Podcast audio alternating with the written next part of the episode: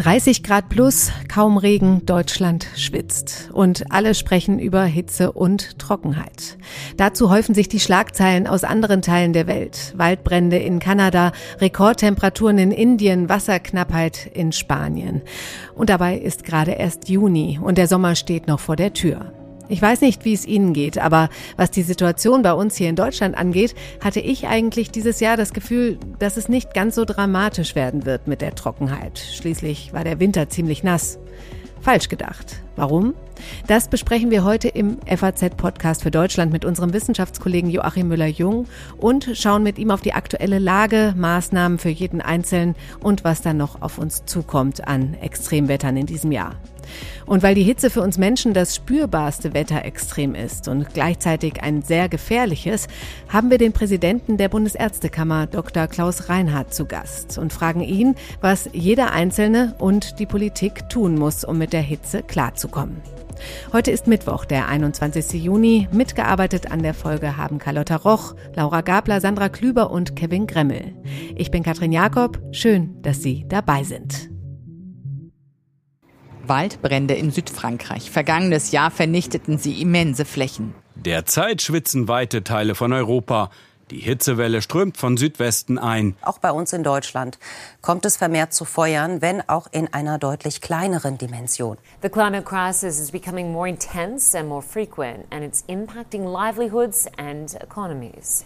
Niedrige Pegelstände, Dürre auf den Feldern und Waldbrände. Auch in Deutschland müssen wir uns auf Wetterextreme und ihre Folgen einstellen. Waldbrände, Dürren, Hitzeperioden. Die vergangenen Jahre waren geprägt von Extremen. Der vergangene Sommer 2022 war laut Experten der heißeste seit Beginn der Wetteraufzeichnungen vor 500 Jahren in Europa. Global gesehen reihte sich 2022 in die Reihe der wärmsten Jahre ein. Seit Beobachtungsbeginn 1880 traten damit die bisher acht wärmsten Jahre in direkter Folge auf. In Deutschland war 2022 zusammen mit dem Dürrejahr 2018 das bisher wärmste Jahr seit Beginn der deutschen Wetteraufzeichnungen 1881. Auch 2023 zeichnet sich bisher vor allem durch Wetterschwankungen aus. Auf einen relativ milden Winter folgte in Deutschland ein sehr nasses Frühjahr. Jetzt holt uns die Hitze schlagartig ein und schon wieder wird vor einem zu trockenen Sommer gewarnt. In anderen Regionen der Welt brennen seit Wochen die Wälder. Apokalyptische Bilder zeigten eine orange gefärbte New Yorker Skyline. Es galt die höchste Stufe der Luftverschmutzung in der Stadt. Grund waren die aus Kanada herüberwehenden Rauchschwaden, verursacht durch die dort wütenden Waldbrände. Seit Jahresbeginn sind dort bereits mehr als 4,6 Millionen Hektar verwüstet worden. Das entspricht etwa zweimal dem Bundesland Hessen. Zehntausende Menschen mussten in Sicherheit gebracht werden. Entspannung ist bisher nicht in Sicht. Die Waldbrandsaison hat in diesem Jahr nicht nur in Kanada ungewöhnlich früh begonnen. In Spanien brannte es bereits im März und auch in mehreren Regionen Deutschlands wüten die ersten Waldbrände. Brandenburg und Mecklenburg-Vorpommern sind genauso betroffen wie der Taunus. Bislang sind in Deutschland 2023 etwa 740 Hektar Wald verbrannt. Der durchschnittliche Jahreswert von knapp 780 Hektar ist damit im Juni schon fast erreicht. Im Jahr 2022 waren es insgesamt sogar mehr als 4300 Hektar verbrannte Fläche. Ja, danke an Carlotta Roch und Laura Gabler für diesen Überblick darüber, was da gerade los ist in der Welt und hier in Deutschland in Sachen Extremereignissen. Ziemlich deprimierend das Ganze. Gerade kriegen wir es auch am eigenen Leib zu spüren. Brennende Hitze, Gewitter, Tornados in manchen Teilen Deutschlands habe ich eben gelesen. Also wir müssen darüber reden. Über das Wetter oder besser gesagt das Klima. Über das, was da gerade passiert, beziehungsweise das, was einfach gerade besonders sichtbar ist. Und mit wem könnte ich da besser drüber sprechen als mit meinem Kollegen Joachim Müller-Jung aus dem Wissenschaftsressort der FAZ, den viele von Ihnen vielleicht auch vom Wissenspodcast mit Sibylle Andal kennen. Hallo Joachim. Hallo Katrin. Joachim, ja, es ist gerade super heiß, super trocken und man kriegt die Krise, wenn man sich umschaut und schon jetzt wieder überall gelbe Flächen sieht, wo es eigentlich ja grün sein sollte. Das Gefühl war aber doch bis vor ein paar Wochen eigentlich ein anderes. Der Winter war relativ nass, die Ederseetalsperre lief über, das war irgendwie groß in den Medien, das gab es auch lange nicht und irgendwie hatte man gedacht, Trockenheit ist dieses Jahr vielleicht nicht so ganz unser Thema und jetzt ist es ein paar Wochen heiß und schon ist es wieder so unfassbar trocken und die große Alarmstimmung ist da. Was ist da los? Ja, alle Jahre wieder, würde ich sagen. Also das ist das, was wir ja natürlich die letzten Jahre immer wieder selbst erfahren müssen und was im Grunde ja auch die Klimaforschung vorausgesagt hat. Genau so wird sich der Klimawandel entwickeln und er entwickelt sich im Moment auch dahin. Also wir werden ja morgen dann wahrscheinlich, wenn die Vorhersagen stimmen, ja 37, 80, 38 Grad mit Föhn in, in Bayern bekommen, mit inklusive Unwetter auch noch. Das sind schon sehr unnormale Bedingungen hier für Mitteleuropa. Und ganz Europa ist ja betroffen von dieser Entwicklung. Und deswegen muss man sagen, das ist natürlich zum großen Teil Klimawandel. Das muss man so klipp und klar sagen. Die Zunahme von Hitzewellen, eine Vervielfachung der Hitzewellen in Mitteleuropa, das ist nachgewiesen worden. Wir haben äh, die wärmsten Jahre, die 18 wärmsten Jahre im Prinzip alle äh, mehr oder weniger jetzt in den letzten zwei drei Jahrzehnten gehabt in Europa. Da kann man zurückgehen bis ins Mittelalter, also bis zum Beginn der Aufzeichnung. Wir sind im Moment in einer Phase, wo sich der Klimawandel eben auch beschleunigt wo die Situation schwieriger wird. Wir erleben jetzt gerade die ganz, ganz heißen Ozeane um Europa herum mit Anomalien von fünf, sechs Grad über dem langjährigen Mittel. Also das sind alles Anzeichen dafür, dass der Klimawandel hier eben auch schon immer auch eine Rolle mitspielt. Hm, und dann bringt so ein nasser Februar, März, wo man wirklich das Gefühl hat, das hat sich alles ein bisschen aufgefüllt, das bringt da gar nicht so viel. Ja, wir sind natürlich Teil der natürlichen Zyklen und die Jahreszeiten gibt's ja immer noch. Das mhm. heißt also, es gibt auch noch Schneefall, es gibt auch Niederschläge, es gibt auch kalte Temperaturen gibt auch Kälteanomalien immer noch, aber äh, im Grunde, wenn man die Statistiken sich eben genau anguckt, sieht man, dass der Trend eben zu mehr äh, Hitze und mehr Wetterextremen geht. Hm, ein Hydrologe sagte letzte Woche bei der Talkshow von Markus Land. Uns fehlen in einzelnen Regionen anderthalb Jahre Niederschlag. Mit anderen Worten, es müsste anderthalb Jahre kontinuierlich regnen. Ja, und das kann man ja auch erkennen. Der Dürremonitor am Helmholtz-Zentrum, der zeigt das ganz klar, dass die Böden einfach ausgelaugt sind, um es mal so plastisch zu sagen. Also mhm. da fehlt einfach Wasser bis in die tiefsten Bodenschichten und das ist eben ganz wichtig. Das biologisch verfügbare Wasser, das ist eben dann nicht so leicht aufzufüllen. Da muss eben sehr viel Regen fallen und sehr viel Regenwasser äh, gespeichert werden in den Böden, damit das äh, so einen langen äh, Sommer und so eine lange Hitzewelle auch kompensieren kann. Und das geht eben nicht mehr, weil die, weil die Intensität und die Dauer der der äh, Hitzewellen eben auch zunimmt. Hm, müssen wir uns denn dann auf ähm, noch mehr Dürregebiete Wüsten einstellen, auch hier in Deutschland, in Europa. Das heißt ja immer schon irgendwie Brandenburg, da gibt's da gibt's eine Wüste, aber das ist ja so ein Übungsplatz. Aber gibt's da die Gefahr, dass wir immer mehr äh, Dürre- und Wüstengebiete haben, Steppen? Ja, es gibt natürlich, das hängt natürlich von den Böden ab, von, mhm. der, von der Zusammensetzung der Böden. Südwesten Deutschlands sieht's ganz anders aus. Das ist regional sehr unterschiedlich. Aber ganz klar kann man sagen, der Trend geht in Richtung Ausdruck, in Richtung Wasserdefizite. Diese Wasserdefizite, die merken immer mehr Menschen. Wir haben jetzt auch schon, auch im Westen übrigens auch Wasserdefizitwarnung gehabt. Also Wasserspar Appelle, wenn man ja. so will, gehört jetzt vor ein paar Tagen. Und das sind natürlich alles Anzeichen dafür, und wir sind jetzt im Juni, wir sind jetzt noch nicht im Hochsommer. Mhm. Ne? Also das sind alles Anzeichen dafür, dass auch dieses Jahr ein besonderes wird. Vielleicht sprechen wir ja auch noch darüber, warum es ein ganz besonderes ja. Klimajahr ja, wird. Auf jeden Fall, aber jetzt erstmal noch mal kurz dazu, dass das wird ja besonders sichtbar, diese Trockenheit, ähm, wenn, klar, wenn man sich die Wiesen und so anschaut, aber eben auch, wenn die Wälder brennen. Und das ist aktuell in Kanada verheerend der Fall. Hier bei uns aber auch im vergangenen Jahr, das haben wir eben in dem Blog gehört, mehr als 4000 Hektar sind da in Deutschland vergangenes Jahr verbrannt. Wie kommt es dazu? Wie kommt es zu diesen verheerenden Waldbränden? Sind das, ist das von, von Menschen ähm, sozusagen ausgelöst oder wie kommt es dazu? Ja, natürlich, darüber kann man diskutieren, ob es Nachlässigkeiten sind, ob es weggeworfene Zigaretten sind, die sowas auslösen oder ob es vielleicht auch vermehrt Blitze sind durch das Wetter, die das auslösen.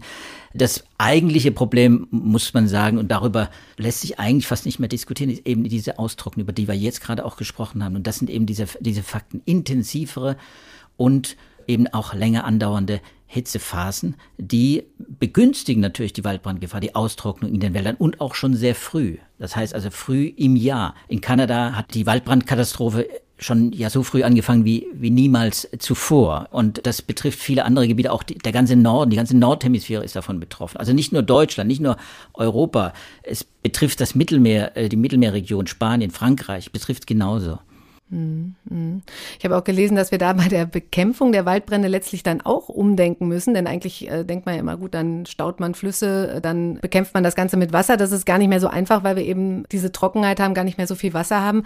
Man muss da umdenken, äh, Schneisen schlagen, so ein bisschen wie wir es aus, aus Kalifornien kennen. Das ist ja ein Teufelskreis und da wird um das Wasser sozusagen an vielen Stellen dann gekämpft, oder?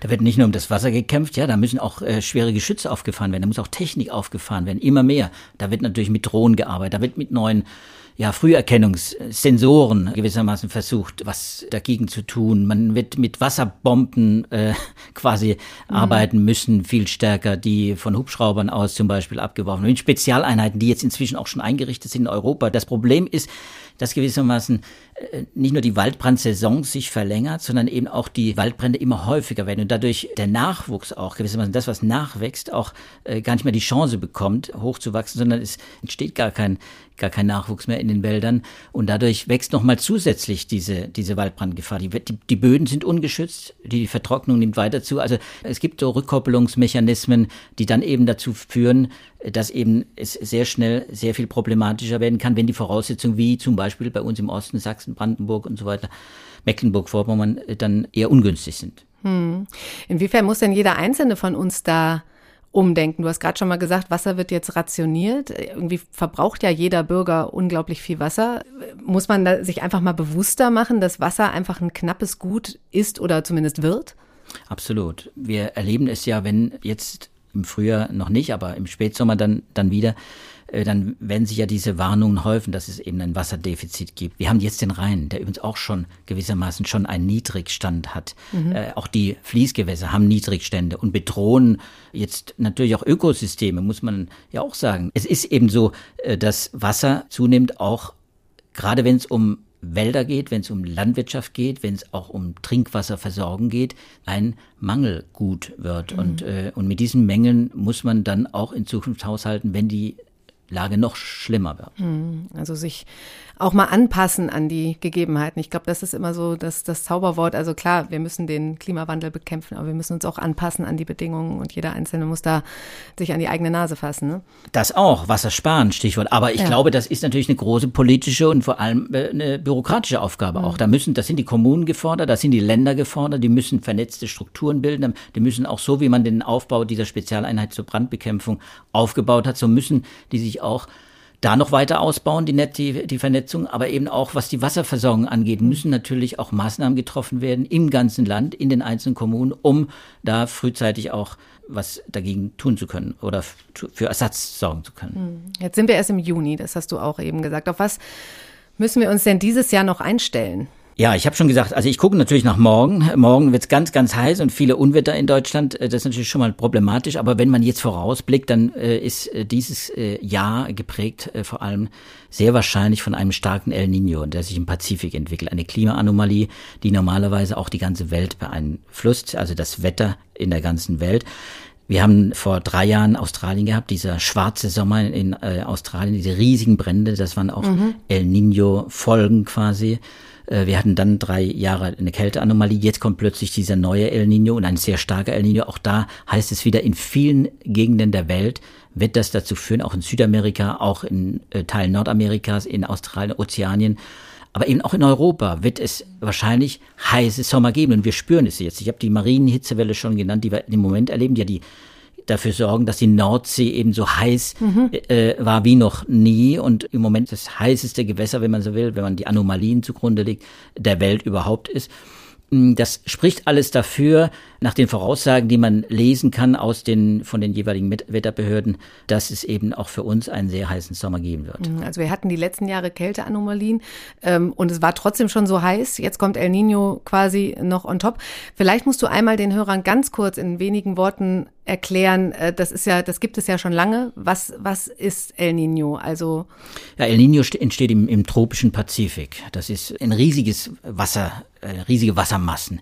Da gibt es so eine Art Klimaschaukel und zwar im gewissermaßen im Ozeanbecken von Ost nach West gibt es eben kalte und warme Wassermassen. Bei La Nina herrschen kalte Wassermassen vor der südamerikanischen Küste, vor Ecuador, Peru und äh, so weiter.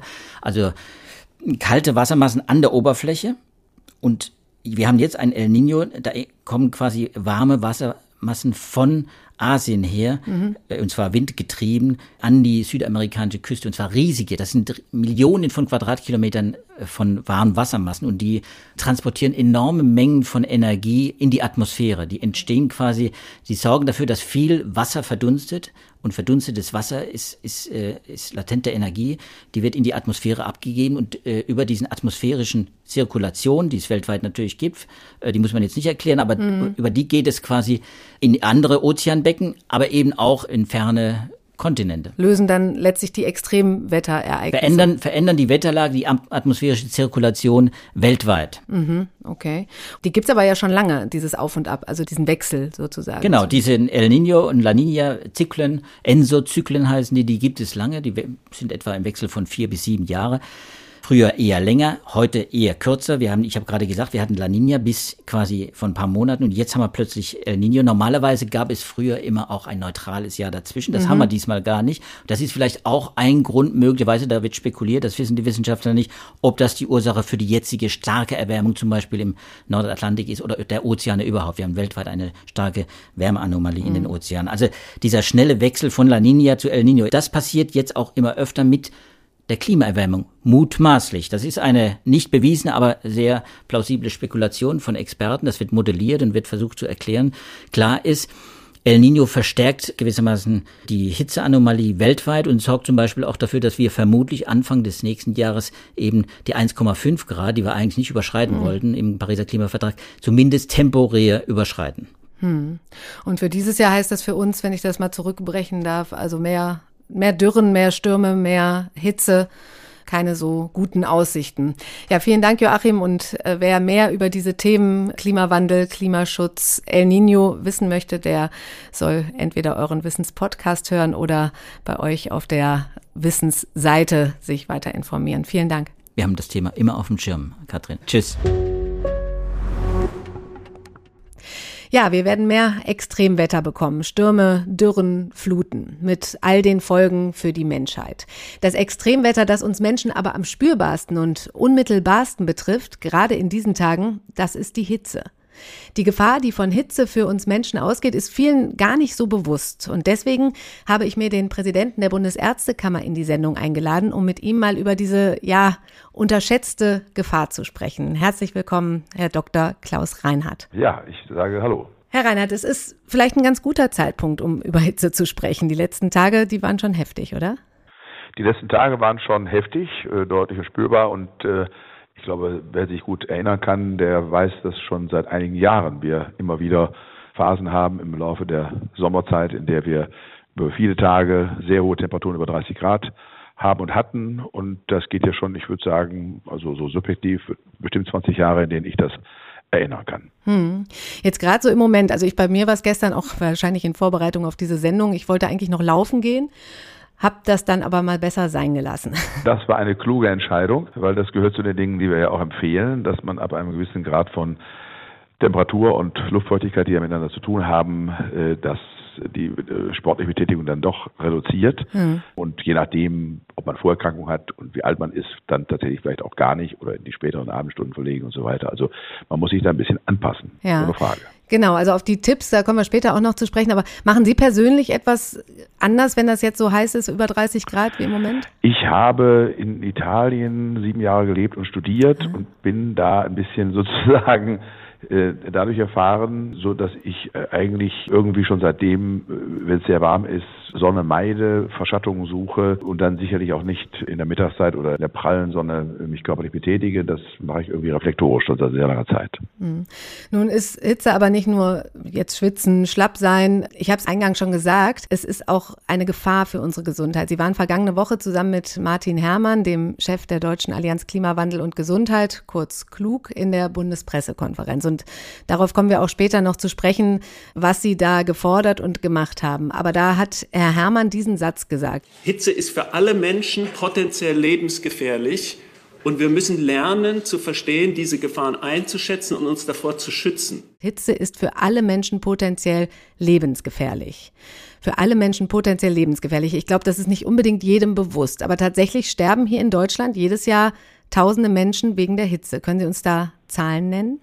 Ja, wir gehen davon aus, dass im Jahr 2022 ca. 4.500 Menschen in den Folgen von Hitze gestorben sind. Nur zur, zum Vergleich, Verkehrstote im gleichen Zeitraum waren 2.700 oder 2000, knapp 2.800 und das äh, zeigt, dass es ein sehr relevantes Thema ist. Die Jahre vorher waren es sogar noch mehr, ne? Es gibt Jahre, in der es, es gibt, ich weiß nicht genau welches Jahr es war, in einem Jahr über 8000 Tote äh, durch Hitze. Es ist nicht so ganz einfach, die Hitzetoten ja. nachzuweisen weil es natürlich jetzt keine eigentliche Diagnose Hitzetod gibt, sondern es sind äh, in den allermeisten Fällen Verschlechterungen einer bestehenden Grunderkrankung oder vergleichbare Dinge. Wir messen es daran, dass wir in den Tagen und Wochen, in denen eben Hitzeperioden auftreten, Übersterblichkeit im Verhältnis zu äh, vergleichbaren anderen Zeiträumen haben. Und diese Übersterblichkeit summieren wir und daraus äh, leiten wir die Zahl der Hitzetoten ab. Das machen wir im Übrigen im Winter mit der Grippewelle der Influenza ganz genauso und das ist äh, statistisch etabliert und ich glaube, dass man das zutreffend so feststellen kann. Hm. Aber es geht ja auch nicht nur um Todesopfer. Wir sprechen auch von Krankheiten oder langfristig gesundheitlichen Folgen, die auf Hitze zurückzuführen sind. Welche sind das denn und wie hoch sind da die Zahlen? Das ist völlig richtig. Da würde ich sagen, gibt es eben leider keine statistisch relevanten Zahlen, weil man feststellen muss, wenn jemand, der ein bestimmtes Lebensalter hat, der ein, durchs Alter bedingt einen entsprechenden Gefäßstatus hat, also Gefäße hat, die ein bisschen äh, altersbedingt auch angegriffener sind, wenn der jetzt bei Hitze exekiert und äh, austrocknet und zu wenig Flüssigkeit zu sich nimmt, ähm, dann kann er unter Umständen dadurch bedingt einen Schlaganfall entwickeln. Und der Schlaganfall ist ja äh, in vielen Fällen, in einer großen Zahl von Fällen führt das zu einer dauerhaften Einschränkung, die unterschiedlich stark ausgeprägt sein kann, bis hin zu starker, schwerer Pflegebedürftigkeit. Und das ist dann zwar mal primär die Diagnose Schlaganfall, die eigentliche Ursache ist aber äh, wahrscheinlich durch Hitze bedingt oder zumindest mitgetragen. Und äh, wenn man dann so will, ist das eine Folgeerscheinung von von Hitze und ähm, die daraus entstehenden Belastungen fürs Gesundheitswesen, fürs Pflegesystem etc. sind, wenn wir das uns anschauen, dass wir immerhin 4.500 Tote feststellen müssen, sicherlich auch in zahlenmäßiger Dimension, die hochrelevant ist. Und insofern, glaube ich, muss man, und das sind Dinge im Übrigen, die durch Maßnahmen, gezielte Maßnahmen, dazu werden wir ja vielleicht gleich nochmal mm, diskutieren, mm. ähm, verhindern könnte. Das sind vermeidbare, das sind vermeidbare Todesfälle. Ja, das sagte Herr Lauterbach auch. Ne, genau, ne, so und es sind vermeidbare Erkrankungsfälle mit und vermeidbare Folgeerscheinungen. Und das ist der Grund, warum wir so sehr äh, darauf hinweisen, dass wir uns im Hinblick auf alle möglichen Systeme der Anpassung damit auseinandersetzen müssen und warum wir uns auch jenseits der Anpassungssysteme, die wir fordern, dafür einsetzen, dass wir grundsätzlich im Hinblick auf Klimaschutz äh, mehr tun müssen, damit wir die gesundheitlichen Folgen nicht noch stärker zu spüren bekommen. Hm. Jetzt ähm, würde ich aber gerne noch mal einmal, weil wie gesagt, also ich finde, das ist sowas, was einem nicht so bewusst wird. Wie wirkt sich denn Hitze? Was, was macht Hitze so gefährlich für den Körper? Wieso ist es so schwer, diese Gefahr von Hitze auch einzuschätzen? Ja, die Übergänge sind eben fließend, ja, und sie spüren das nicht unmittelbar, so dass man dann nicht sagen kann, jetzt ist ein Punkt erreicht, wo ich das lasse. Das kann man messen. Man kann, wie gesagt, feststellen, alles über 30 Grad, alles, was vor allen Dingen an die Körpertemperatur des Menschen heranreicht, also bei 35, 36 Grad liegt, dann kommt ein, ein Moment, wo der Körper selber nicht mehr Hitze an die Umgebung abgeben kann, ja, und wo kein Austausch mehr stattfinden kann, also keine Wärme Abstrahlung mehr in die Umgebung stattfinden kann. Und das ist dann ein wirklich lebensbedrohlicher Moment, im Übrigen auch für jeden Menschen und für Gesunde. Mhm. Aber auch was nur knapp darunter liegt, ist natürlich hochbelastend. Und im Wesentlichen werden natürlich Menschen betroffen, die mit Herz-Kreislauf-Erkrankungen eine gewisse Vorbelastung haben oder mit Atemwegserkrankungen Klar. Vorbelastung haben. Hochbetagte Menschen, ganz junge Menschen, Säuglinge, Kleinkinder und auch Schwangere, die häufig nicht benannt werden. Und es gibt auch wissenschaftliche Daten dafür, dass äh, ja äh, sozusagen durch Hitze bedingt äh, Schwangerschaften negativ beeinflusst werden. Jetzt denkt man ja bei Hitze, auch Sie haben eben schon Italien erwähnt, eher mal an, äh, an andere Länder, die viel heißer sind. Ist es nicht vielleicht auch ein bisschen übertrieben, hier bei uns schon von einer so großen Gesundheitsgefahr zu sprechen? Wir sind da ja noch relativ naja, moderat im Vergleich zu vielen anderen Ländern. Äh, natürlich können wir auf diese Länder gucken. Und wir können auf sie gucken und können schauen, was könnten wir hier noch besser machen, um uns an solche veränderten Lebensbedingungen anzupassen und von ihnen lernen. Und das fängt an bei Gestaltung von äh, Stadt, von äh, verschatteten Räumen. Ich sage, wenn Sie sich in oberitalienische oder spanische oder französische Städte begeben, dann oder südfranzösische Städte, dann gibt es überall Bogengänge. Sie gehen also sozusagen unter Arkaden. Ja, sie gehen überall in Situationen, wo sie die Möglichkeit haben, sich im Schatten aufzuhalten. In deutschen Innenstädten gibt es das fast gar nicht. Sie sehen auch in ganz vielen Städten innerstädtische Parks oder Grünzonen. Die sind einfach dort ein Standard und auch schon vor 100 oder 200 Jahren angelegt, weil das dort dann eben schon erforderlich war. Ja. Und ich glaube, daran müssen wir uns ein bisschen orientieren. Ja, also die sind quasi schon angepasster an diese Situation. Das, das haben wir genau. noch nicht und darauf ähm, müssen wir uns sozusagen stürzen. Das hat auch was mit Lebensrhythmus zu tun. Die Mittagszeit ist in diesen ja. Regionen eben äh, zu. Siesta. Da wird einfach reduziert gearbeitet oder auch gar nicht. Da wird Pause gemacht. Ja, die Siesta, die hat ja ihren, ihren, ihre Ursache darin. Dafür arbeitet man länger in den Abendstunden. Äh, manchmal finden wir das ja in Ferien, wenn wir in den Ländern sind, irgendwie charmant. Bei uns wollen die Leute Menschen, jedenfalls ist unsere Gesellschaft bisher so organisiert, durcharbeiten, um möglichst früh Feierabend zu haben. Mhm. Ähm, das ist ja alles äh, legitim und nachvollziehbar, aber ich glaube, auch solche Dinge werden wir uns unter Umständen in bestimmten Bereichen fragen. Also Sie glauben, dass da ein, ein Umdenken äh, stattfinden ich muss? Ich bin fest davon überzeugt, dass im mhm. Laufe der Jahre, wenn die Situation so bleibt, und es ist davon auszugehen, dass es so bleibt, oder unter Umständen auch noch heftiger wird, dass wir äh, lernen werden, an dieser Stelle uns anders noch anzupassen, als wir das bisher denken. Hm. Und bisher wird die Gefahr und die Gesundheitsgefahr in Deutschland nicht ernst genug genommen. Äh, warum ist das so? Weil es nicht bekannt genug ist und weil wir uns ja vielleicht auch tatsächlich erst seit zwei, drei, vier Jahren mit der Intensität gesamtgesellschaftlich der Fragestellung widmen, dass ähm, es eben ein größerer Grad an Bekanntheit und an Kenntnis erreicht. Und wir haben ja als Deutsche Ärzteschaft, als Bundesärztekammer auch erst vor einigen Jahren angefangen, uns in diese Debatte mit einzubringen und tun es aber ganz überzeugt und auch ganz bewusst. Hm. Gerade letzte Woche hatten Sie einen Aktionstag, wo äh, Sie darauf aufmerksam gemacht haben und gleichzeitig dann auch eben Forderungen an die Politik vorgelegt haben. Am Mittwoch in der Bundespressekonferenz haben Sie sie zusammen mit Bundesgesundheitsminister Karl Lauterbach der Öffentlichkeit vorgestellt und da hat Lauterbach auch eingeräumt, deutliche Versäumnisse in der Politik. Wir müssen feststellen, dass wir in Deutschland gegen den Hitzetod nicht gut aufgestellt sind. Das soll sich jetzt ändern, auch mit Ihrer Unterstützung. Was genau fordern Sie denn da? Wir fordern so etwas wie einen nationalen Hitzeplan, in dem äh, ja, Warnsysteme installiert werden, die je nach Stufengrad der Gefährdung eben auch Möglichkeiten anbieten oder, oder Maßnahmen beinhalten. Äh, Orientierung kann das sein, was zum Beispiel in Frankreich geschieht. Auch darauf hat der Minister hingewiesen, ähm, wo es äh, so ist, dass die Franzosen im Übrigen schon seit 2003, da hat es eine große Hitzewelle gegeben, dann reagiert haben, weil zu dem Zeitpunkt eben schon festgestellt haben, dass äh, sie viele Hitzetote hatten und das ist dann als ja, nationale Aufgabenstellung begriffen und auch angegangen worden. Und die haben zum Beispiel Kälteräume, die zur Verfügung gestellt werden, bis hin zu Hausbesuch von Alten und Kranken. Die haben Krisenstäbe von Feuerwehren und Wasserversorgern und von Krankenhäusern. Sie haben äh, ein Register von Menschen, die über 60 Jahre alt sind und allein leben.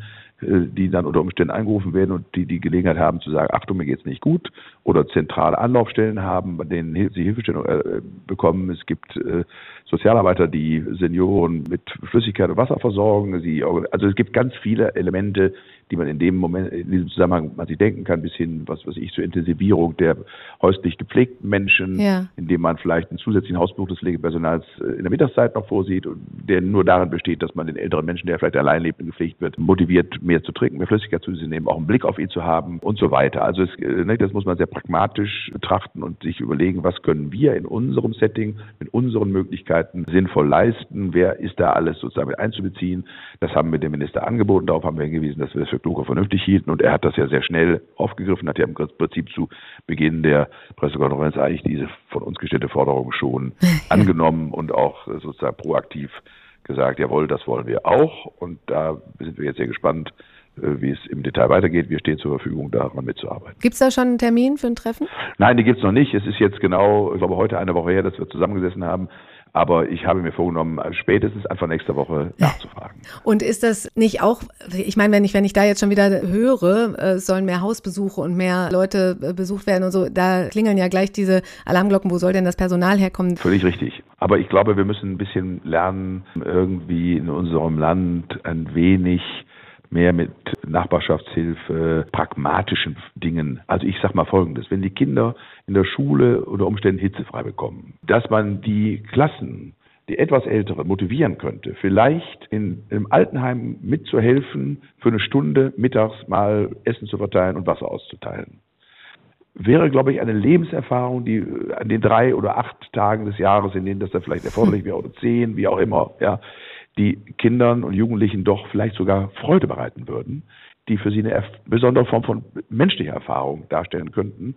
Und solche völlig unkonventionellen, etwas pragmatischen Dinge, dann geht's bei uns gleich los, wie sind die versichert? Mhm. Wenn die mhm. da mit dem Fahrrad hin, wie kommen die da hin? Oh Gott, ja. Äh, und, ja, ich meine, so sind wir Deutschen. Ne? Ja, ja, und ich glaube, das müssen wir ein bisschen ablegen diese Formen von Bedenken tragen. Es reicht ja wahrscheinlich schon, die ältere Nachbarin immer mal wieder zu fragen, auch ob sie denn auch genug schon. zu trinken auch hat das, oder ob man. Ne? das reicht schon, ja. Also das mehr Zusammenrücken, aufeinander zugehen, glaube ich, ist gefragt. Hm, also als Gesellschaft dann auch mal zusammenrücken. Jetzt wollte ich ganz am Ende unseres Gesprächs Sie noch mal bitten. Sie haben schon einige Sachen gesagt, aber könnten Sie unseren Hörern, weil es ja nun mal gerade so akut und so heiß da draußen ist, unseren Hörern ein paar Tipps mitgeben, was sie bei großer Hitze machen oder eben auch lassen sollen. Also viel Wasser trinken, in den Schatten gehen, klar, das, äh, das haben wir schon gehört, aber gibt es noch mehr Ratschläge?